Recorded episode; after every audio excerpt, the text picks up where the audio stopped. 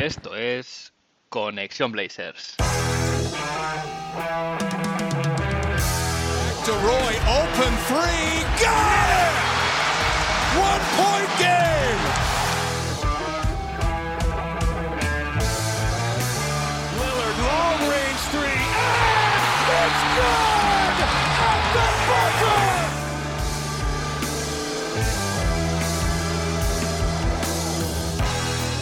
Bienvenidos al episodio 43 de Conexión Blazers.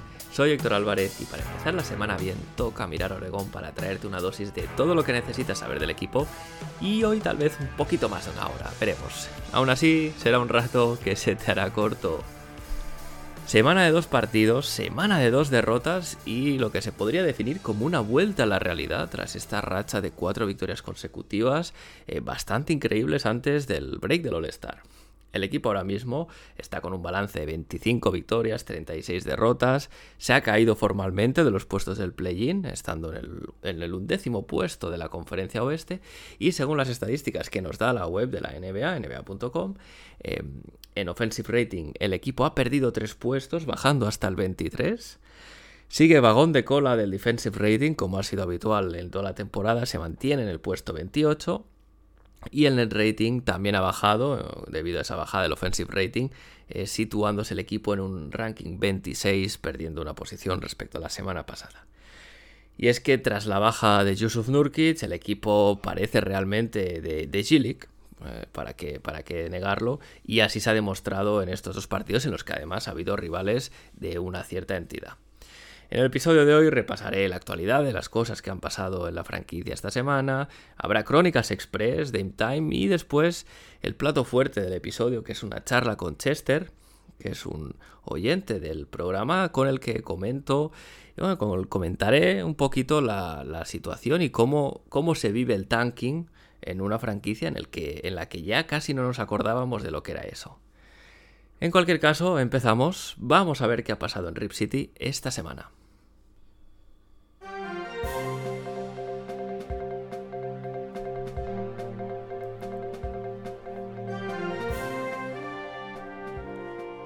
Voy a repasar el parte de lesiones para empezar. Tenemos las de ya larga duración, Nasir Little, Joe Ingles, Didi Lusada o Eric Bledsoe, y también la de Demian Lillard, para la que la franquicia ha dado un, digamos, su información actualizada, y es que ha confirmado que Demian Lillard ha superado la primera fase de la rehabilitación después de su cirugía eh, en el abdomen, y que ya puede hacer actividades sencillas de baloncesto, sin contacto, evidentemente, y que también eh, se dice desde la franquicia que será revaluado en dos o tres semanas. Aún así, no os preocupéis porque Damian Lillard no va a volver a las pistas en lo que queda de temporada.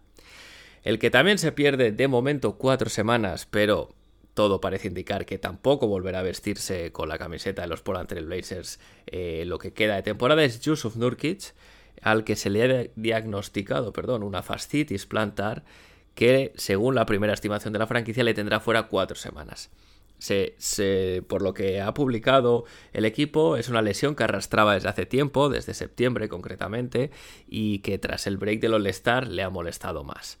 Eh, deciden parar así para que se recupere, aunque evidentemente eh, esto es la versión oficial, sabemos que la, la, lesión existe, de eso estoy seguro, no, no creo que se la inventen, pero evidentemente hay más el equipo ahora es más proclive a ser cuidadoso y a sentar a, Yusuf Nurkic más que nada porque eh, interesa perder o, digamos no interesa competir los partidos.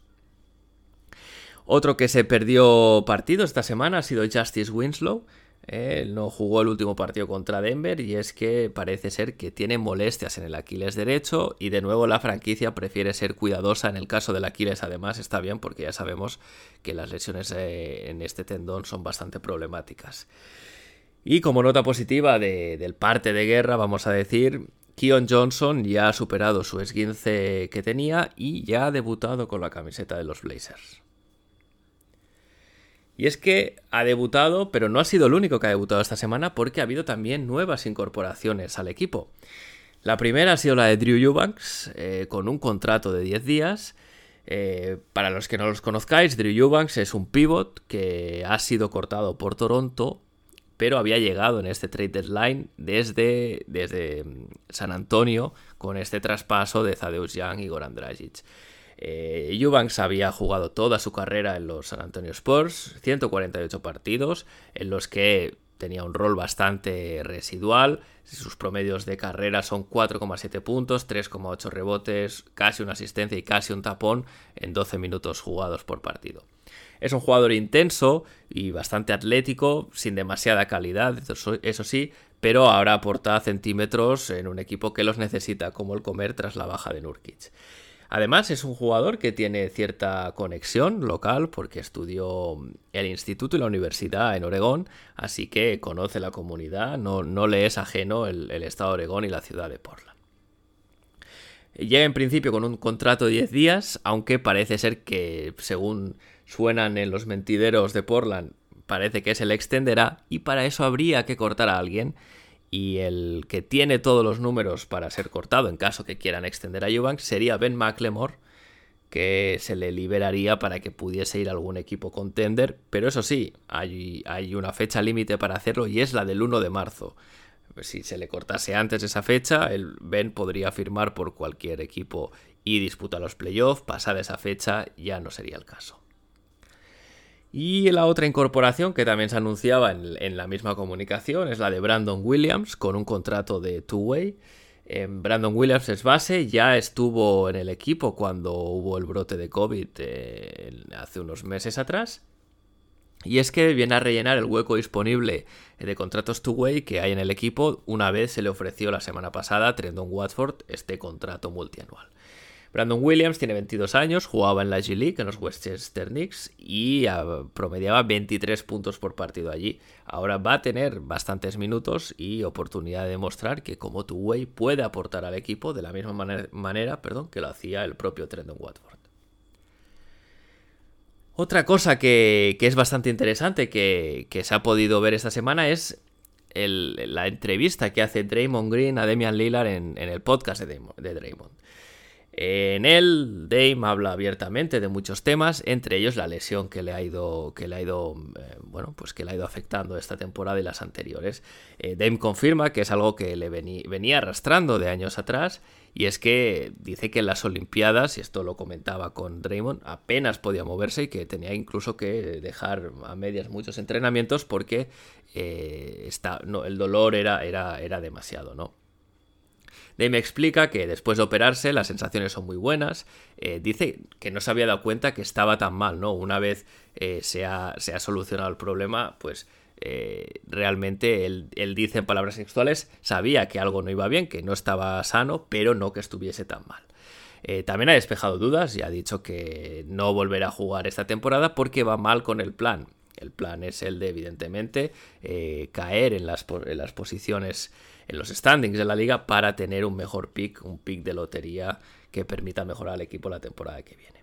Demian Lillard además dice que está convencidísimo que se lo dice su mente y se lo dice su cuerpo, que lo mejor, sus mejores años de baloncesto están por llegar. Así que eh, ilusionados en este aspecto de ver que Dame se ha recuperado también y tiene tan buenas sensaciones. En cualquier caso, os recomiendo que, veáis esta, entrevista en el canal de YouTube de Draymond Green. La verdad es que es muy interesante, hablan de muchas más cosas, también como es eh, ¿no? cosas del día a día de los jugadores de baloncesto profesionales. Y la verdad es que Draymond es un buen entrevistador, así que se hace, se hace muy amena la entrevista también por esa parte. Y con esto cierro el capítulo actualidad. Me voy a las crónicas express a ver qué ha pasado en las pistas de baloncesto durante esta semana.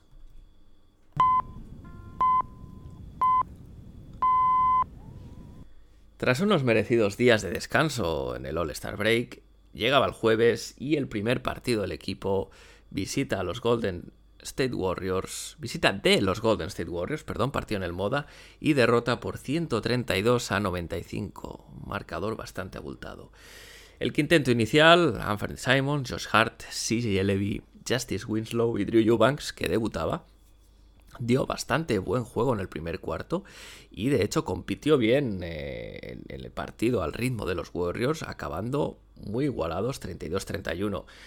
Aún así, una vez salen los suplentes, se cae el chiringuito, la diferencia de talento en general ya es demasiada eh, en, en la primera unidad contra equipos potentes, pues imaginemos el banquillo que es prácticamente G League. Em, fue, que, fue lo mejor fue quedarse con el debut de, de Eubanks, de Keon Johnson, de, Brandon Williams también, aunque ya lo habíamos jugar, pero eh, esta vez como, como jugador ya formalmente en un two-way contract. Y bueno, cositas que pudimos ver de los nuevos. Eubanks es un jugador que pone muy buenos bloqueos, la verdad es que es un tipo muy muy intenso y a Keon Johnson se le vio bastante perdido en la pista, algo que también es normal teniendo en cuenta que tiene 19 años, que hace semanas y semanas que no juega y que está en un nuevo equipo, tiene, necesita tiempo para asimilar los sistemas. Lo más destacable dentro de lo malo de la derrota fue ver que Anthony Simons ya se le trata, los rivales ya le tratan como una estrella de la liga, eh, los Warriors le tiraron todo tipo de defensas para intentar, para intentar ponerle difícil anotar, desde double teams, e incluso durante muchos minutos una defensa en caja más uno en zona y, un, y un jugador pegado a él eh, para, para, que negarle el balón y que no pudiese anotar fácilmente. Gary, eh, Gary Payton, perdón, iba a decir Gary Trent, Gary Payton Jr. estuvo, estuvo en, bueno, pues como encargado de eso, pero aún así Anthony Simons pudo encontrar siempre buenos tiros y acabó con 24 puntos. Y el domingo visita de los Denver Nuggets y también derrota abultada 124 a 92 en un partido ya con un quinteto de muchas circunstancias de Anthony Simons, Keon Johnson, Josh Hart, CJ Levy y Drew Eubanks. El partido, no os lo voy a negar, fue difícil de ver, de estos que se te pueden atragantar si no, si no vas ya con la mentalidad de, de esperar un partido complicado. Y es que además no solo los Blazers no jugaron gran baloncesto, sino que tampoco lo hicieron los Denver Nuggets, que aún así ganaron sin ningún problema rompieron el partido en el segundo cuarto y, el, último cuarto fue directamente un paseo militar.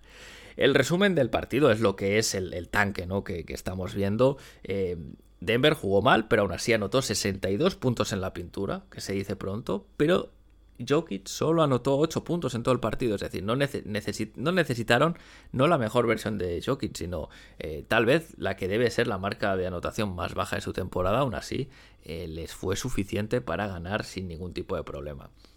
Eh, por el lado de los Blazers, muy poco acierto en ataque, Anthony Simons negado de cara al aro, solo un triple en nueve intentos, eh, falló triples que podía haber metido, tampoco es que forzase tiros imposibles, y en la pintura tampoco estuvo muy acertado, aunque sí que se le vio recibir bastante contacto que los árbitros no pitaron.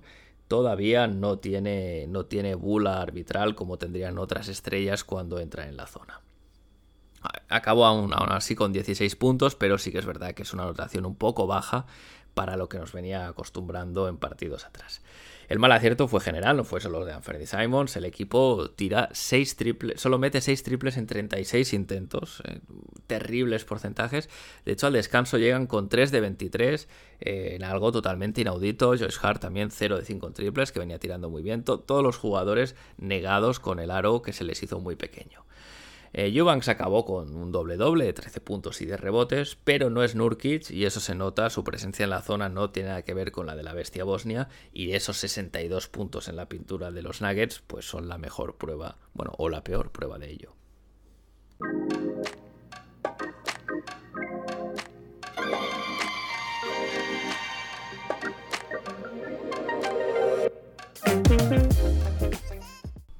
Y hoy nos acompaña para charlar de la situación del equipo un fiel oyente del programa.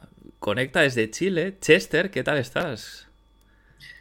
Todo bien, Héctor. Muchas gracias. Un honor y una ilusión estar aquí contigo compartiendo en el podcast. Sí, el placer es mío por, por tenerte aquí. Eh, al final es lo que comentamos justo ahora antes de empezar en, digamos con el micro abierto y es que a veces es difícil encontrar eh, gente que, siga el equipo y, me comentabas que en tu caso, pues en Chile, que es un, es un país donde el fútbol tiene más peso, un poquito más difícil todavía. Y, esto me lo pone un poco fácil, ¿no? Para hacerte la primera pregunta que hago siempre a alguien que viene al podcast y es cómo eh, te aficionas o por quién te aficionas a, los Portland Trail Blazers. Eh, sí, mira, yo por la época de los, de los 2000, ese, ese equipazo que, que tenía Portland, con Stoudemire, Smith, eh, Pippen, Rachid y Sabonis, todavía me acuerdo perfecto ese, ese equipazo. eh, era otro contexto, era otro tiempo, sin internet, donde uno no tenía la posibilidad de ver todos los partidos, ni de seguir las noticias, ni de ver lo que pasaba con el equipo en las redes sociales. Eh, y bueno, por lo general existe como una hegemonía en Chile eh, de ser fan de los Lakers o ser fan de Boston o los equipos típicos, pero un poco a mí ese equipo me, emocionó, eh, me, caía muy bien Richard Wallace y bueno, Pippen también, Pippen que tenía esa oportunidad de eh, demostrar que podía ser sin Michael Jordan. Entonces para mí, eh, yo me enamoré de ese equipo, veía los partidos, incluso los grababa, porque que pasaran por televisión un partido de Portland era algo como muy, muy extraño. Entonces, bueno, vi esa temporada por ESPN, me acuerdo, eh, esos playoffs, ese, ese, ese, partido, esas finales de conferencia contra los Lakers que íbamos ganando por 15 puntos y de pronto algo pasó que el equipo se vino abajo, apareció Kobe con... Eh, con, con ¿no es cierto? Shaquille O'Neal y, nos, dieron vuelta, pucha, fue una, una, situación que todavía me acuerdo, todavía me acuerdo y me impactó y me hizo ser fan del equipo a muerte. Sí, ese es un uno de los fantasmas que persiguen a, esta franquicia, es ese, ese fatídico Game 7. Eh, sí que es verdad, ¿eh? lo tenían en la mano para llegar a la final, pero bueno, estas estas cosas pasan en el baloncesto NBA. a ver, la pena es que pasase en contra nuestra, ¿no? Pero bueno, eh, al menos, bueno, sirvió lo que tú dices, ¿no? Para, para tener esa cimentar esa afición y, seguir a un equipo que, lo dices bien, aquí, aquí en España es parecido, ahora ya no tanto, pero en su momento eh, los equipos que más tirón tenían también eran pues los Chicago Bulls, eh, los Lakers, Boston Celtics, etcétera. Entonces no, no, es, no es tan o no era tan habitual que hubiese gente que siguiese al, equipo de Portland, ¿no? Pero sí que es verdad que ese, yo creo que ese equipo creó mucha afición precisamente por eso, porque llegaron lejos y todos los jugadores eran un poquito carismáticos, ¿no? Rashid era carismático, Pippen era muy conocido, Sabonis eh, jugaba muy bien, eh, tenía un poquito de todo, ¿no? Sí, y, estuvimos tan cerca porque, porque por, el, por el este estaban los 76ers y era un equipo muy inferior a lo que era eh, Blazers y Lakers en ese, en ese tiempo. Entonces era ganar ese séptimo partido para ganar el anillo. Sí, sí, sí. Una, fue, fue una de las veces que ha estado la más cerca el equipo. Eh, yo creo que es la última vez que, que los Blazers han podido ser tener opciones reales, ¿no? De tal vez de ganar el anillo. Bueno, no sé si al, aquella temporada con, con la Marcus Aldridge y, y, Wes Matthews y el Damian Lillard también, pero no eran tan fuertes, yo creo, como aquellos Blazers de los 2000. Pero bueno, eh, fíjate si ha llovido, que fíjate cómo está el equipo ahora, ¿no? Eh, estamos en una situación eh, un poco casi desconocida. Yo creo que debe haber muchos aficionados, sobre todo los más jóvenes, que no recuerden ¿no? lo que es un equipo que está tanqueando, porque desde que llegó Demian Lillard prácticamente el equipo ha competido siempre. ¿Tú, tú cómo, cómo te ves en este, en este entorno un poco, bueno, pues eso, menos habitual? Mira, yo creo que la verdad estoy esperanzado con, con el equipo de Portland. Siento que eh, viene muy bien, es como un bálsamo para, para, un equipo que viene desde el año 2013, eh, desde que llegó Dame, del, 2012 más o menos, eh, compitiendo, dando pelea. Y, entonces, bueno, es lógico que después de tantos años yendo a playoff, el equipo necesite un, un cierto, un cierto reset, ¿no es cierto?, para decir, bueno, hay un proyecto que teníamos con, CJ que lamentablemente no funcionó eh, y que eh, era necesario hacer espacio en el, ahora en este receso para poder reestructurar el equipo. Yo siento que era necesario eh, reestructurarlo, hacer un, descanso, permitir que Damian Lillard se pudiera operar, permitir que ahora Nurkic pudiera todas estas pequeñas molestias que tiene recuperarlas también y a lo mejor pensar, pensar un equipo para eh, los próximos dos, tres años, que son los que le quedan a Demian Lillard, eh, y tener mucho cuidado, mucho ojo, porque no es mucho tiempo para elegir con pinzas un traje, armar un traje a la medida de, de, Dame. Creo que es muy importante y en ese sentido me da mucha esperanza lo que hizo la llegada de George Hart, por ejemplo, que si bien George Hart no es un gran superestrella de NBA, pero creo que es un jugador muy completo, que, Que, es muy inteligente para jugar, porque eh, siempre toma buenas decisiones, es un obrero en la cancha, sí, sí, eh, entonces, ya, ya está llegada de George Hart el, lo que ha hecho Anthony Simon, el salto que ha dado, Eh, Nurkic, que en estos últimos partidos que yo estuve revisando, está, está jugando súper bien. Creo que eh, ya tenemos una base si es que se potencia con un buen, buen refuerzo, que a lo mejor no sea una, porque lamentablemente la, agencia libre no está, no está tan buena, pero sí a lo mejor un jugador con pinzas podría ser, dar muchas esperanzas al equipo. Sí, la verdad es que lo comentabas, ¿no? Han pasado muchas cosas esta temporada.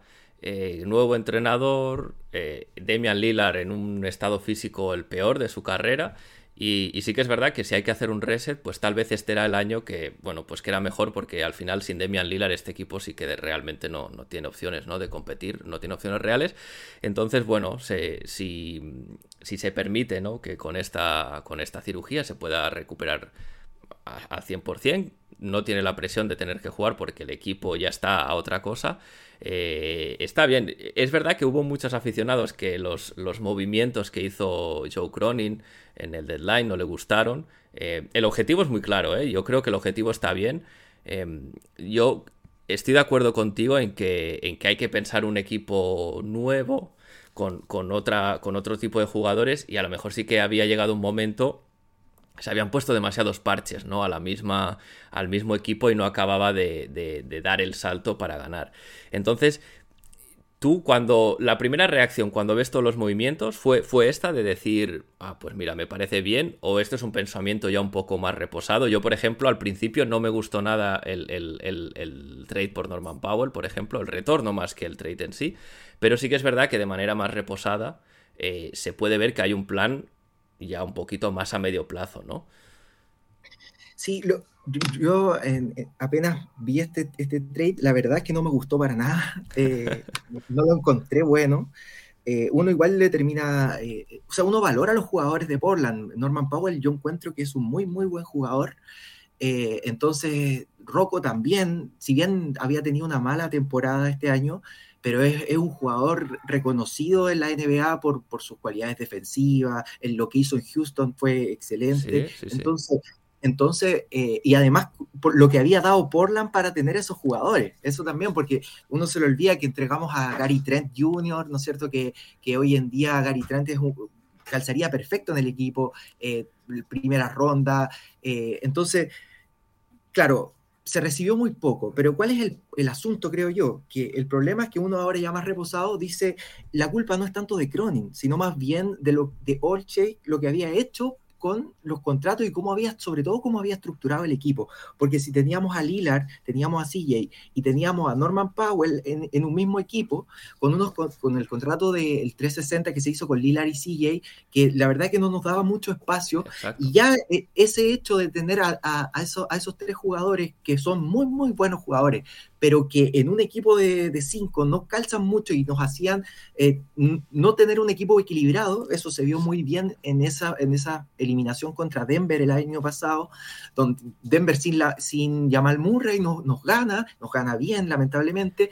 Entonces, claro, dada esa situación, era necesario eh, hacer espacio para estructurar un equipo con más equilibrio, creo yo. Sí, sí, eh, yo creo que, que das en el clavo. Necesitábamos un equipo más compensado, más equilibrado. Y ahora, bueno, pues se ha, decidido eh, hacerlo a cualquier coste. Y está bien, ahora hay que ver si funciona el plan, porque el, plan a mí me gusta, ¿eh? Prefiero a alguien que arriesgue para intentar hacerlo mejor que no que intente poner un parche a algo que no va a funcionar. Pero, claro, esto es mucho más fácil decirlo que hacerlo. Habrá que ver, eh, tendrán que trabajar mucho Joe Cronin y toda la front office en, en verano. Pero bueno, ahora mismo lo que nos queda es un equipo que, de hecho, hasta el, hasta el, digamos, el break del All-Star, cuatro victorias seguidas que nadie se esperaba, ¿no? ¿Tú, ¿Tú cómo las has vivido estas victorias? Pues ya todo el mundo se pensaba, bueno, vamos a tanquear. Y de repente el equipo, jugando muy bien además, gana cuatro partidos contra algunos rivales de mérito. Yo lo he visto con, con mucha ilusión lo que más me ha dado ilusión tiene que ver con el gran nivel de Anthony Simons. O sea, Simons está jugando eh, para la edad que tiene, eh, creo que tiene una de las estadísticas de, uno de los mejores jugadores para los partidos jugados. Entonces, eh, está mostrando un muy buen nivel, dio un salto de calidad que nos viene muy bien de cara a la próxima temporada. Y bueno, George Hart encajó perfecto en el equipo. Justin Winslow está mostrando eh, ser ese, jugador que necesitábamos, polifuncional. De hecho, yo quería ahí decir algo. encuentro que ocurre algo, que Chansey Billups cuando llegó no pudo, no pudo plasmar lo que él dijo que, quería para el equipo, esta mejora defensiva, básicamente porque es muy complicado para cualquier técnico intentar dar esa, ese matiz distinto si tienes a CJ, eh, Lillard y Powell, que, obviamente los tienes que incluir. Entonces yo siento que recién ahora eh, eh, eh Billups está, puede hacer, es el equipo de Billups recién ahora. Y ahora efectivamente se están viendo mejoras en la parte defensiva. Me, está gustando mucho lo que está haciendo Trendon Watford, por ejemplo. Ahí se nota que, siento que ahora estamos viendo recién al equipo de Billups. Sí, sí, sí, es ha costado, ha costado, pero es verdad que cuando te dan piezas y jugadores que se acoplen más a la idea de juego que quieres hacer, es más sencillo, ¿no? Evidentemente la defensa que, intentaba pues con, con Lillard, CJ y Norman Powell era muy complicada porque el único de los tres que más o menos era buen defensor era Powell, pero siempre estaba fuera de posición, con lo cual tampoco, tampoco era, se le podía, ¿no? A él exigir toda la responsabilidad.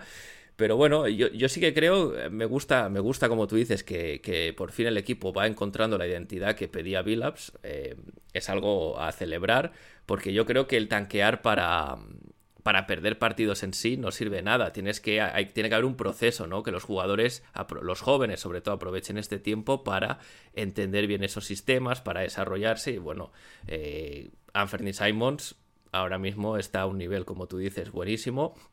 Y mencionas a Trendon Watford, que creo que puede ser clave en la rotación, de cara también a la temporada que viene incluso, y ahora que se desarrolle es muy importante. ¿Tú cómo lo ves? Sí, no, a mí, a mí me hace acordar, guardando las proporciones, eh, al, jugador de, Toronto, el rookie de Toronto. Eh, ah, Scotty Barnes.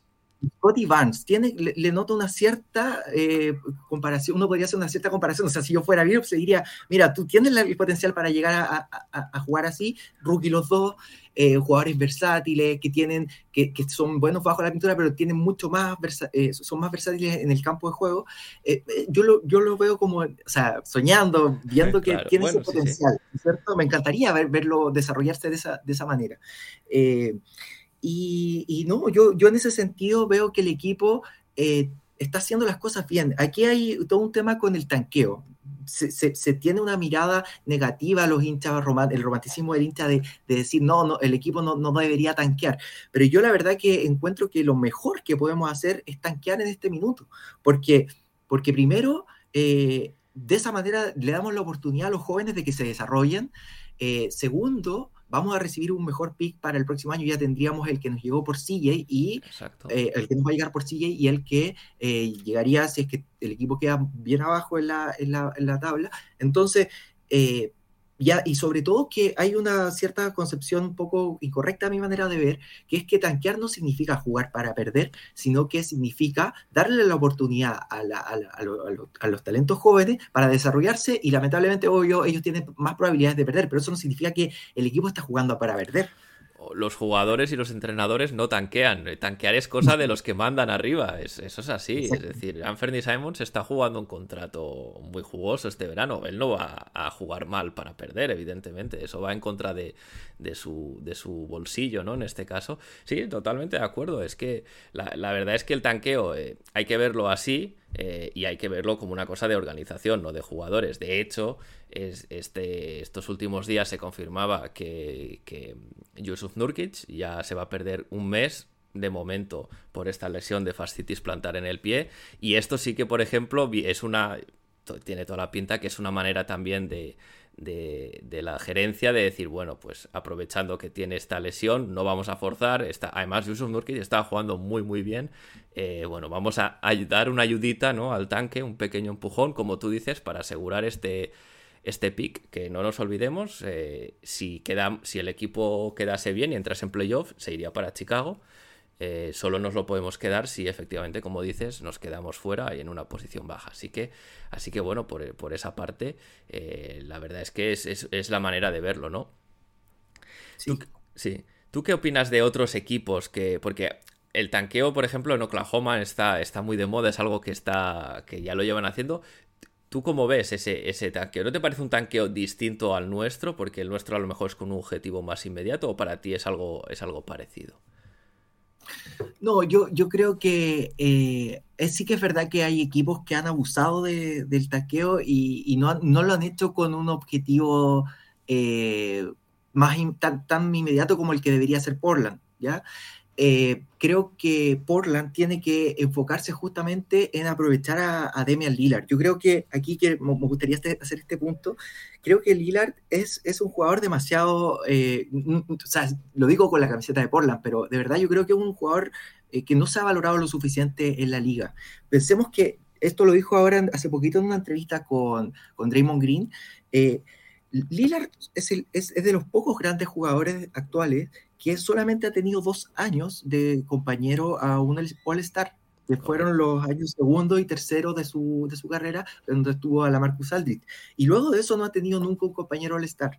Entonces, y aún así, Portland ha clasificado a playoff y ha dado una gran competencia, llegando a finales de conferencia. Si bien sigue un gran jugador, eh, siempre tuvo este problema de que el equipo no encontraba ese equilibrio que se necesitaba. A lo mejor lo ideal hubiera sido que CJ hubiera estado en, en, un puesto a lo mejor de pivot o o sea, para un equipo más equilibrado. Pero a, lo que voy yo es que nos quedan, en esa misma entrevista con Drimo Green, Lilar dice, a mí me quedan tres años, porque si eso es lo otro, Lilar estuvo jugando con lesión la temporada pasada y hizo 29 puntos.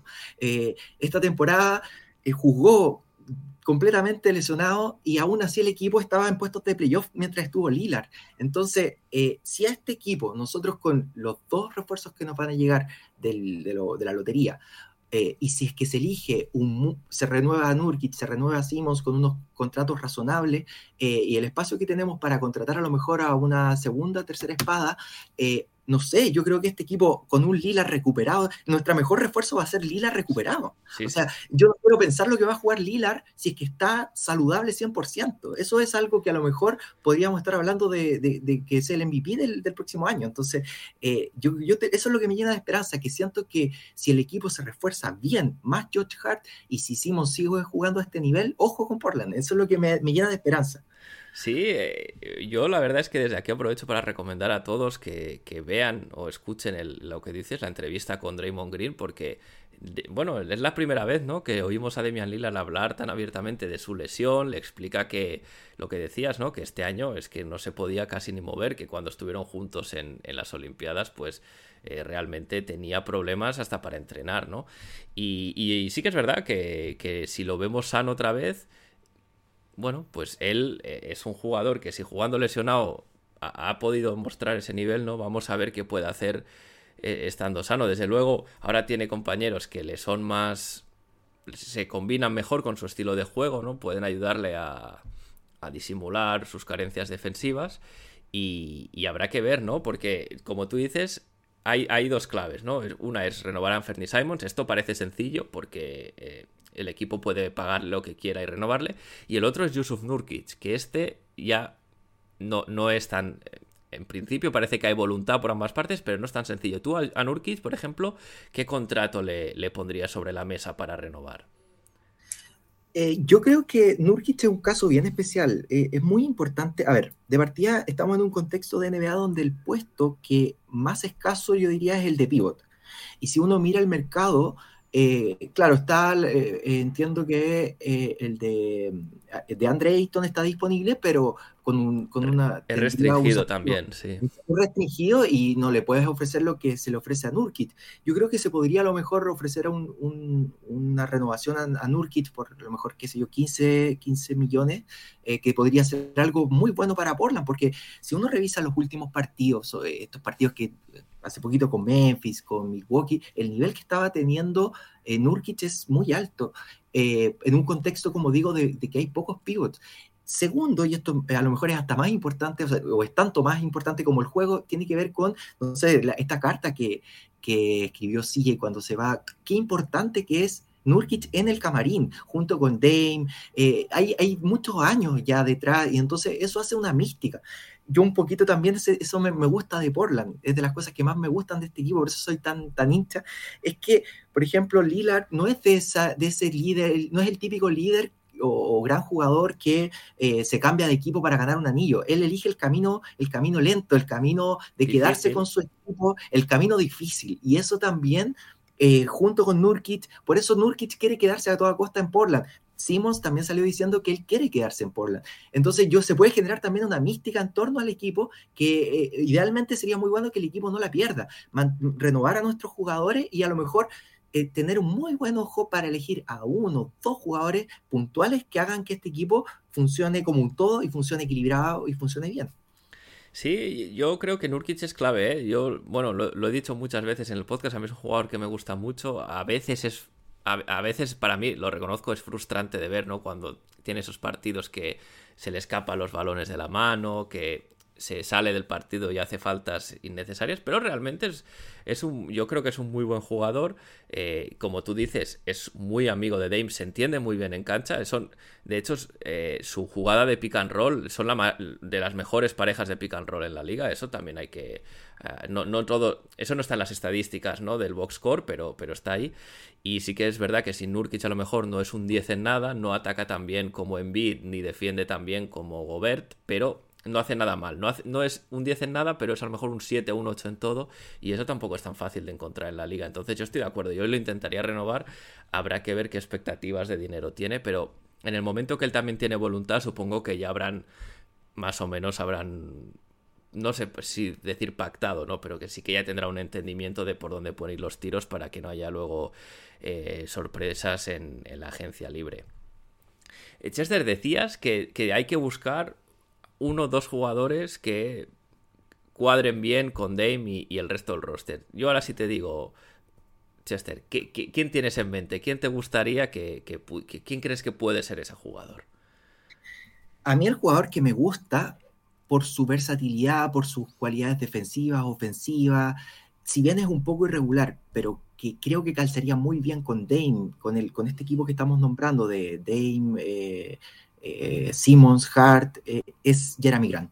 Yo siento que Grant sería una muy buena pieza en ese equipo y, si este equipo si bien no tendría, tendría solo a Dame como una superestrella, pero yo creo que Jeremy Grant es un, jugador muy completo, que si que tiene una buena temporada potenciado con Nurkic, con, con Hart, con Simmons, podrían hacer me encantaría ese quinteto inicial y si a lo mejor tenemos una banca con jugadores de rol bien, bien armados, bien estructurados, podría, ese es un equipo que yo lo veo muy bien, muy bien hecho, muy, muy contender. Me, me gustaría Jeremy Grant, por ejemplo.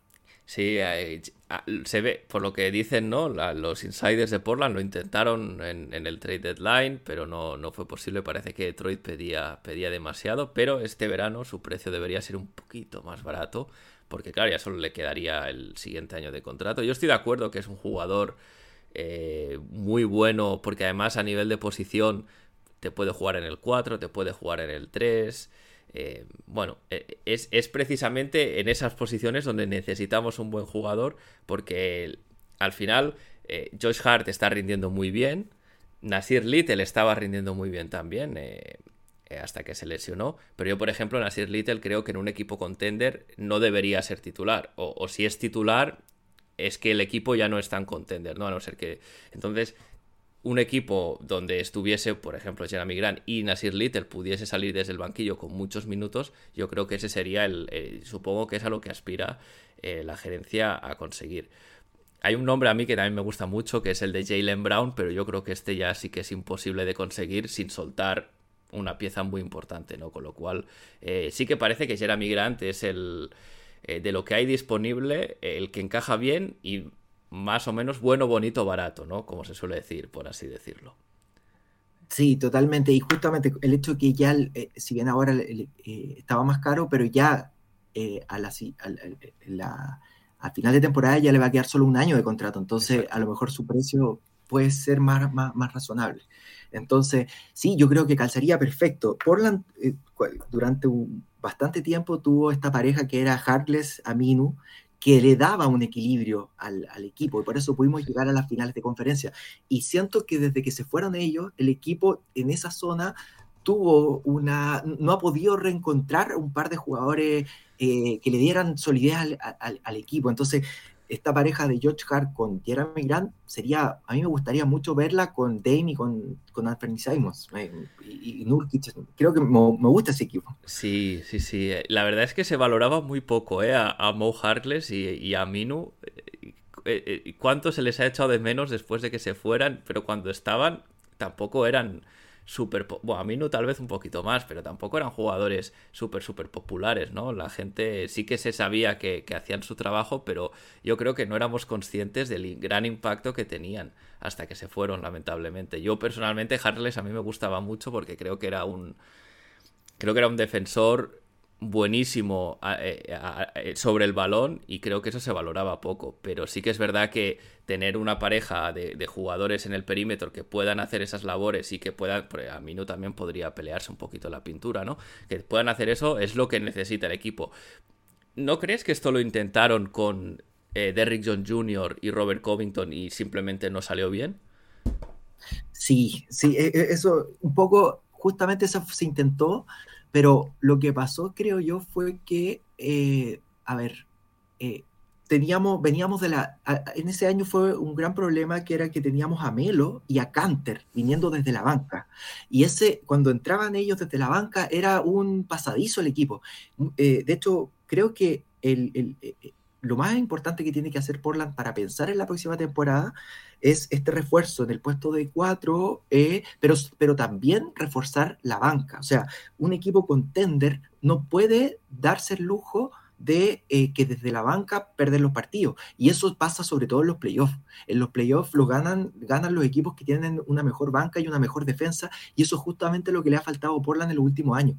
Ser un, un buen equipo defensivo o un equipo razonablemente defensivo y tener una buena banca. Recuerdo esos, esos partidos en la burbuja con, contra los Lakers, eh, teníamos de pivot a eh, Gabriel, me acuerdo, y la verdad es que eh, era muy complicado, Gabriel marcando a Anthony Davis. Entonces, claro, no, un equipo tiene que ser ocho o nueve jugadores de muy buen nivel para intentar, intentar dar la pelea. Entonces, creo que sí. eso ese equipo de la burbuja era eh, daba miedo, ¿eh? Yo a veces cuando, cuando me acuerdo que, nada más empezar la temporada Neil Olsey decía que era el equipo con más talento que había tenido nunca, eh, miro atrás y digo, madre mía, ahí sí que el tío se tiró un se tiró un buen farol porque es que no era verdad para nada, era un equipo muy muy limitado.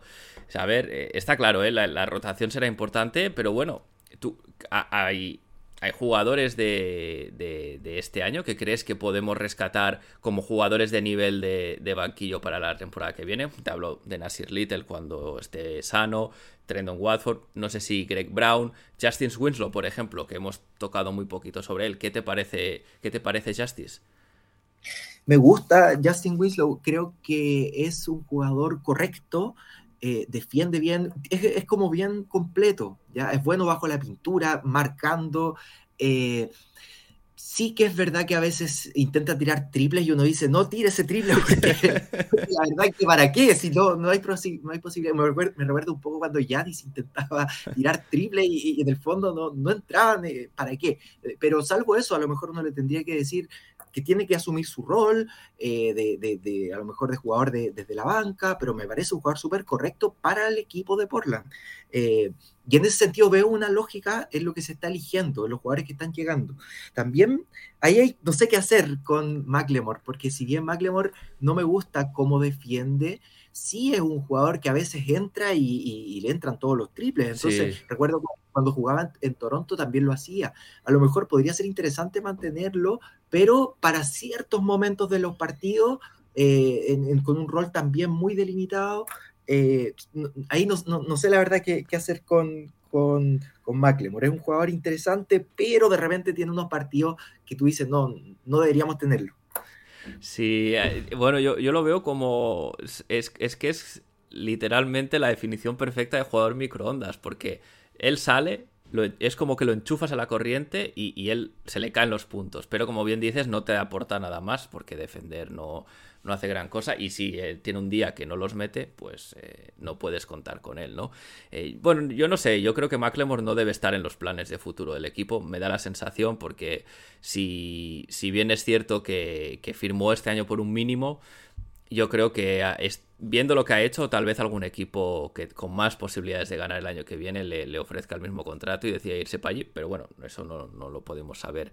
Eh, sí que estoy de acuerdo contigo con Justice Winslow. Yo, yo bueno, yo le, he puesto ya, me he permitido el lujo de poner el mote de, navaja suiza porque hace un poco de todo. Eh, no, como tú dices, no tira bien, de lejos no tira bien. Eh, a veces tal vez abuse un poco de eso, pero sí que es verdad que el resto de cosas hace lo que se le pide, defiende bien, em, asiste bien, mueve bien el balón, que eso, que eso siempre ayuda. Así que eh, tiene contrato el año que viene, además creo que son 4 millones, hablo de memoria, me parece que son 4, que es muy poquito. Así que será, será una pieza interesante para tener, para tener también el año que viene. A ti, por ejemplo, eh, ¿qué te parecía Larry Nance? Que también fue otro jugador que vino para, para tener este perfil, ¿no? Pero no sé yo si, si poco le duró la aventura en Portland, la verdad. A ver, yo de Larry Nance esperaba un poquito más, ¿no? Siento que no cumplió lo que se esperaba de él en Portland. Eh, tuvo algunos partidos buenos, recuérdese contra Chicago, pero la verdad es que yo esperaba un poquito más de, Larry Nance. Eh, siento que no terminó de encajar bien en el equipo eh, y no, no, no, me terminó nunca de convencer, no me, no me terminó nunca de convencer.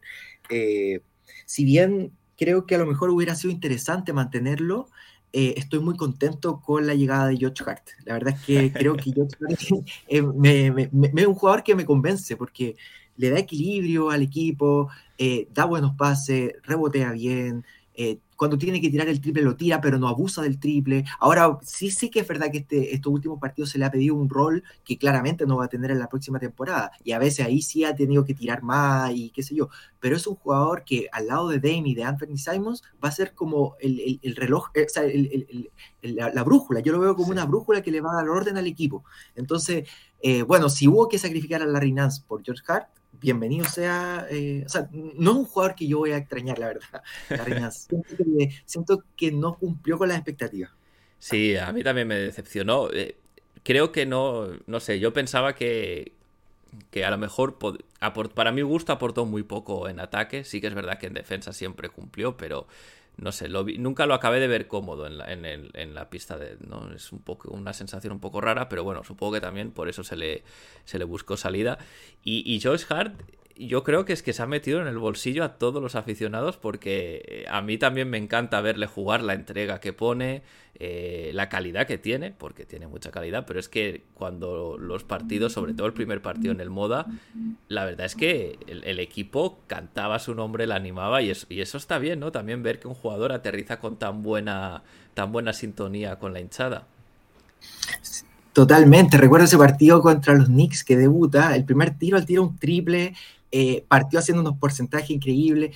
Ya, y, también el mismo dado señales. Eh, lo veía hace poco en, viendo a los Timbers en el estadio. Eh, entonces, él como que automáticamente está dando señales de que quiere estar en Portland, de que le gusta el equipo. Se nota su entrega en la cancha cuando se tira a, buscar el balón.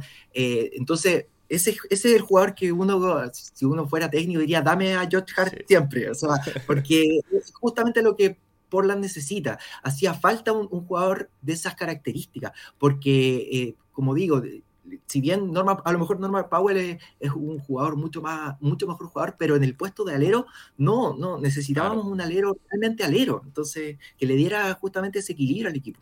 Entonces, yo estoy muy emocionado, y, o sea, muy, muy esperanzado de lo que puede hacer este equipo, porque George Hart calza perfecto. Sí, sí, y además eh, lo, has dicho muy bien, este año pues ahora con menos gente, eh, menos titulares en pista, tiene que hacer más cosas, pero el año que viene su, la responsabilidad de su rol bajará y entonces se supone que debería tener tiros más fáciles eh, que los que está teniendo ahora, ¿no? Y los que está teniendo ahora los está metiendo bien, la verdad, está tirando bastante bien.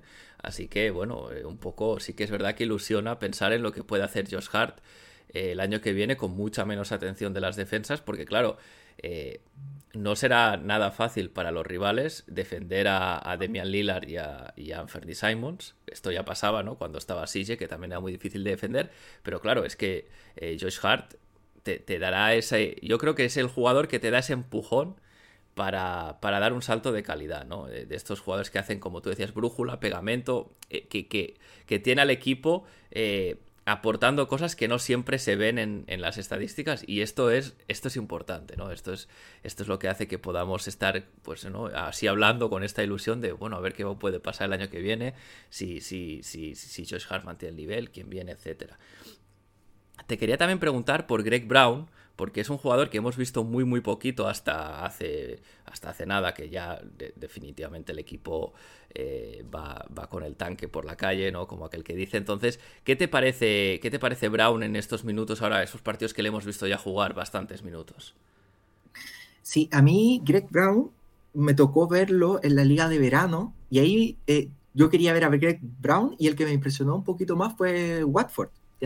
Pero eh, en, estos últimos partidos yo siento que eh, Brown es un jugador muy talentoso, pero que le falta mejorar físicamente. Lo noto que a veces, si bien todavía tengo en la mente ese tapón que le hizo a eh, Jared, el, de, Memphis, JJJ. Ah, sí, Jared Jackson, sí. Jared Jackson Jr pero siento que aún, y, lo otro que hace un movimiento muy similar a lo que hace eh, Turner en Indiana, que es que es, e, e, ese jugador que, tiene estatura y que lo tiene en, un puesto de ala pivot, pero que se abre mucho como para tirar desde afuera. Yo siento que él debería potenciar un poco más su juego interior y para eso necesita mejorar físicamente. Eh, yo siento que ese va a ser el trabajo que va a hacer Billups con él y que debería hacer el equipo, potenciarlo más físicamente eh, porque tiene condiciones, tiene, tiene buen manejo de balón, tiene, tiene que mejorar su tiro exterior, pero yo siento que tiene las, condiciones, le falta un poquito más de mejorar en, su físico, siento yo. Por eso todavía no lo cuento, no lo cuento como para pensando en la próxima temporada. Pero sí hay talento ahí. Eh, ah, sí, eh, yo creo que, está muy verde, como tú dices, le faltan kilos, ¿no? Para, para pegarse un poco en la, en la pintura.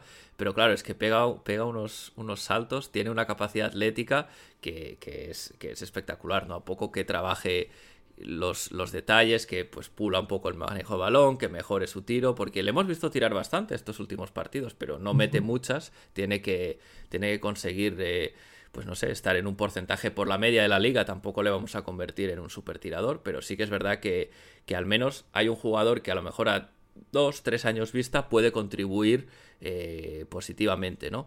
Watford sí que es verdad que, que, ha impresionado más porque este es el chico que llega sin pasar por el draft, pero es que yo lo veo jugar y digo, con lo joven que es, lo inteligente que es, es que cada vez que toma una decisión toma la buena decisión. Si tiene que dar el pase, da el buen pase. Cuando tiene espacio, tira y tira bien. Robos, tapones, siempre hace la ayuda correcta. A mí es que me encanta este chaval. Sí, sí, a diferencia de Brown, yo creo que Watford tiene muchas posibilidades de, ser no sé si protagonista, pero venir, ser aporte para la próxima temporada, justamente por esto, porque es, es, un jugador completo, eh, es inteligente, toma buenas decisiones eh, y yo le veo, le veo la capacidad para ir creciendo, ir creciendo. Eh, un poco como estos jugadores, lo que, lo que pasaba con Anthony Simons, que uno decía, tiene, tiene el potencial para, para, dar un salto. Eh, yo veo que Watford tiene un potencial para, para, para, ser un, jugador importante en la NBA. A diferencia, por ejemplo, de CJ Levy, que es un jugador muy, que, uno lo mira y, es muy esforzado, es un jugador que uno lo quiere porque, porque, porque se esfuerza, eh, da el pase, da hartos pases, bueno para dar pases, defiende relativamente bien, pero no hay, no hay, no hay tanto talento ahí en CJLB. No, yo, a ver, yo creo que es un jugador que no, no hará carrera en la NBA. Es decir, claro, desde mi, desde mi posición, decir que no tiene talento o tiene poco talento es, decir, bueno, ya me gustaría a mí ser la mitad de bueno que, que CJ Pero sí que es verdad que para el nivel de la NBA no, yo creo. De hecho, este año es su último año de contrato y me sorprendería mucho que, le, que lo mantuviesen en el equipo porque, como tú dices, entrega y esfuerzo, todo el que quieras, pero aporta poquitas cosas más. Y si bien es cierto que ha mejorado, porque ha mejorado, pero aún así no, de, no da el nivel, yo creo, de jugador de, de rotación de la NBA. Entonces, bueno, em, al menos, al menos lo hemos podido ver, ¿no? Porque el año pasado lo vimos muy, muy, muy poquito, lamentablemente. Así que eh, Terry Stotts no era, no era muy amigo de, poner a jugar a los novatos, entonces no lo vimos. Pero al menos ha servido para saber de que es un jugador con el que en principio no puedes contar para la temporada que viene. Sí, sí, sí. Sí, y por eso mismo yo creo que esto, este momento que queda de tanking eh, va a ser un... Yo, yo sería partidario de darle muchos minutos a, estos jugadores que uno ve que tienen potencial y talento, como eh, Watford. Eh, no sé, Elijah Hughes, me gustaría verlo un poquito más, eh, lo mismo que On Johnson, lo mismo Brandon Williams, son jugadores que a lo mejor por algo, por algo eh, Billups los eligió y los tiene ahí. Sería bueno darle, darle minutos, eh, pero, y bueno, Brown también. Pero, pero yo creo que en, lo que resta de temporada eh, eh, es interesante, primera vez en muchos años, que ver al equipo, ver a, las promesas y, ver a los talentos del equipo, eh, no en un ánimo de, decir tienen que ganar, sino que más bien ver, ver ahí el vaso medio lleno de cada uno y, y, estar ahí alentando al equipo, pero en ese, en ese plan pensando ya 100% en la próxima temporada. Sí, es que es otra manera totalmente diferente de ver los partidos, ¿verdad? Porque te quedas con decir, ah, mira, esto que ha hecho ahora Watford, hasta ahora no lo hacía, es algo nuevo, ¿no? Que, ha aprendido. O mira qué bien has visto la jugada eh, Greg Brown o cualquier otro jugador. Es verdad que no, ya sabes que cuando empieza el partido hay pocas posibilidades de ganar, pero vas, disfrutas más el, partido en sí viendo estos pequeños detalles. A veces, evidentemente, la falta de calidad hace que sea más difícil de ver jugar al equipo porque no es un baloncesto tan vistoso o tan eh, espectacular o, trabajado como sería con los titulares, pero hay otras cosas para ver y, desde luego ahora nos quedan, nos quedan por delante unos 20 partidos donde, donde vamos a tener minutos pero vamos, eh, en cantidades eh, industriales de, estos chicos, ¿no? Para sacar más conclusiones. yo creo que un poco un casting, ¿no? Casi para ellos, para que la gerencia decida, pues mira, este chico, si le das la oportunidad, está trabajando muy bien, ha mejorado, este a lo mejor no tanto.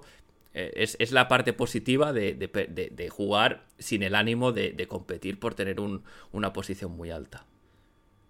Exacto, y por eso mismo yo creo que el, tanking eh, eh, eh, es una decisión dirigencial, incluso el mismo Dame lo dijo, o sea, Dame dijo, yo no voy a volver esta temporada porque es parte del plan del equipo tanquear y, tener un mejor pick, y lo dijo explícitamente. Entonces, claro, pero eso no significa que los jugadores vayan a jugar para perder, al contrario, o sea, ¿qué más motivación para Brandon Williams, Keon Johnson, eh, Hughes, eh, Watford, eh, Brown, que, estar ahí para ver si se pueden ganar un, puesto en el próximo, para, para, el, equipo que va a ir a pelear el próximo año? Entonces, va a ser, a mí me gusta ver los partidos igual por, por esto mismo, porque se nota que están jugando para ir, para demostrar que tienen talento para, para ser parte del roster del próximo año. Sí, sí, e, es así. Yo, una de las cosas que más me gusta ver es que en, general, no, no, será el caso de todos los aficionados, pero sí que en general veo bastante gente ilusionada con la temporada que viene. No siempre es fácil en un equipo que está tanqueando eh, ver esta ilusión en la afición, con lo cual esto es algo positivo. Hay un plan a corto plazo que es bueno. Y, y vamos a ver, ¿no? Ahora tenemos unos cuantos partidos por delante para, para hacernos una idea de, de bueno de, estos chicos que, que, pueden demostrar. Billups también cogerá un poquito más de experiencia porque se, ahora ya se empieza a notar que está aprendiendo que al principio de la temporada iba un poco más un poco más eh, perdido en, algunas cosas y bueno ya eh, es, es, el tanqueo es un proceso no de construcción más que el perder en sí como decías eh, no sé si hay algo más que quieras añadir, Chester. Tampoco te quiero quitar mucho tiempo porque ya llevamos un, rato charlando, aunque yo la verdad estoy, me lo estoy pasando muy bien. No sé si lo que decía, ¿no? ¿Hay algo más que quieras, que quieras comentar? ¿Algo que nos hayamos olvidado? Eh, no, no, no. Solo, solo, solo decir que eh, reivindicar un poco. Ah, reivindicar un poco una, cosa. ¿ya? Sí, sí, claro. Siento que se, le ha criticado mucho a Olshay, porque si bien se cometieron muchos errores, sobre todo, creo yo, el contrato que se hizo con CJ, eh, pero yo estaba mirando y Anthony Simons, 24 del draft. Gary Trent Jr. fue 37, lo sacamos de los Kings. Eh, Nasir Litter fue 25. Eh, Watford no, no, salió del draft. O sea, si alguien está ahí en Portland eligiendo jugadores y está sacando buenos jugadores. O sea, el equipo ahora, eh, este, tenemos unas estrellas que se eligieron con unos drafts muy bajos. Quiero, quiero esperanzarme aún más de pensar que a lo mejor por primera vez vamos a ir al próximo draft a elegir dos jugadores eh, dentro de los 10 mejores del, draft. O sea, si es que seguimos con, esa, con esas cualidades eh, para elegir buenos jugadores, eh, es para esperanzarse. Si bien el equipo tiene una tradición de ser un muy mal, o sea, perdimos a, Kevin Durant, a Chris Paul, a, Michael Jordan, pero yo siento que ahí hay un trabajo que no se ha reconocido lo suficiente, lo que se hizo con Simons, con Gary Trent, con Little, eh, y ahora con Watford, ojo, eh, eso quería poner ese tema. Sí, no, no, estoy, estoy de acuerdo. Ha, ha, habido muy buenas selecciones de draft. Curiosamente, las más las menos altas son las que, o las más bajas son las que han ido mejor. Eh, yo también quiero poner encima, ya que estamos encima de la mesa, a, Zach Collins, que a mí me parece que ha tenido mala suerte con las lesiones, pero eh, me gusta verle jugar en San Antonio ahora. Creo que es un chico con un talento brutal, así que yo de momento lo añadiría como también una buena elección a nivel de lo que es talento de jugador. Pero sí que es verdad, ¿eh? tenemos sacar jugadores como Fernie Simonson, a Sir Little en tan tarde en la primera ronda, eso tiene, también tiene su mérito. Y ya no hablemos de Gary Trent, que sale en la segunda, ¿no? Es un. Es un. Bueno, como tú dices, hay un trabajo ahí de, gente en la gerencia que, que, hace los scoutings y todo, que esperemos que puedan trasladar para, para, esa temporada. Ojalá que no nos equivoquemos, por favor, porque son dos, son dos picks importantes que no, a lo mejor alguno de ellos sí que lo, lo, traspasan por algún jugador, pero yo creo que al menos uno seguramente lo elijan. Si, si queda uno de lotería top 5, ese seguramente lo elegirán. Así que bueno, esperemos que acierten. Y, a ver, eh, bueno, no sé qué nos deparará la, la próxima temporada, porque ahora mismo todos tenemos una idea de lo que puede pasar, pero es que hay muchos interrogantes abiertos todavía. Así es, así es. Bueno, Chester, pues eh, lo dicho, un placer charlar contigo. Espero que en un tiempo podamos volver a hablar, quién sabe si comentando, ¿no? Decir, mira, hablábamos hace unos meses de qué iba a pasar y ahora ya sabemos qué jugadores llegó Jeremy Grant o no llegó, ¿eh? ¿no? Este tipo de, este tipo de cosas.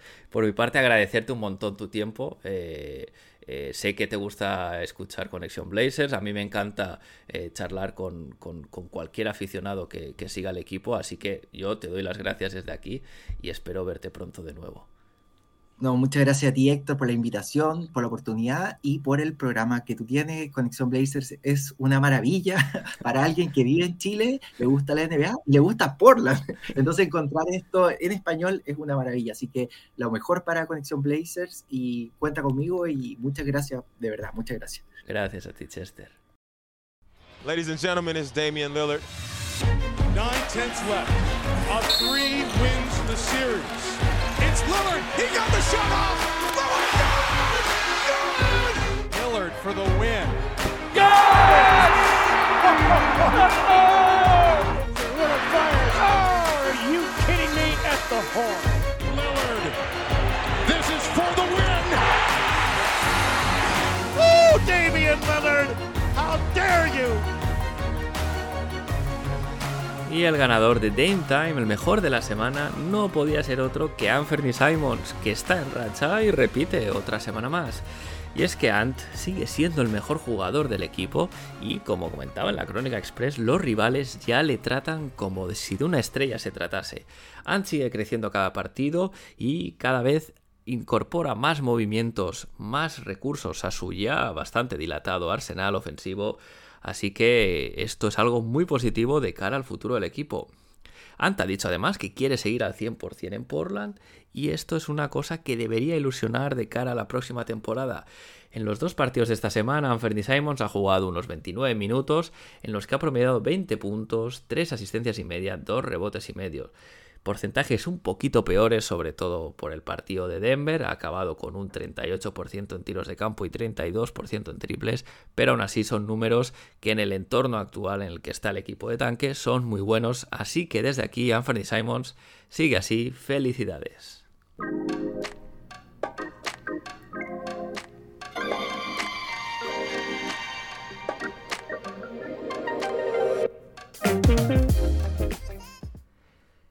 ¿Qué le espera al equipo en esta semana que empieza?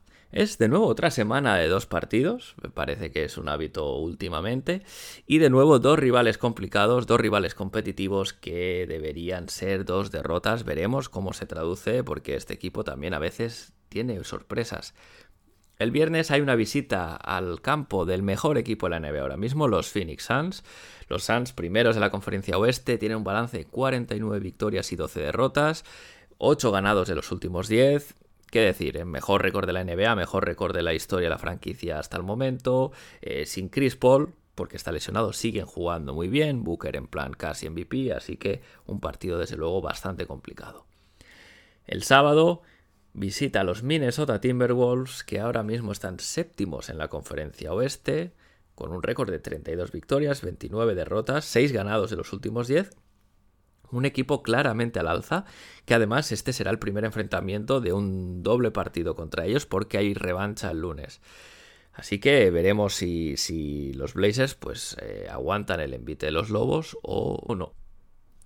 Y con esto me despido por hoy.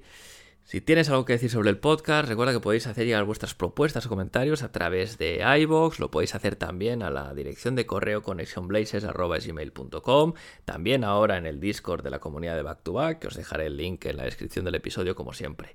Eh, también podéis seguir la cuenta de Twitter en la que os voy informando de cuando suba nuevos episodios, de temas para estar al día de lo que pasa en la franquicia. Gracias de nuevo por escuchar Conexión Blazers. Recomendad el podcast a vuestros amigos y a vuestras amigas. Seguimos conectados. Hasta la semana que viene.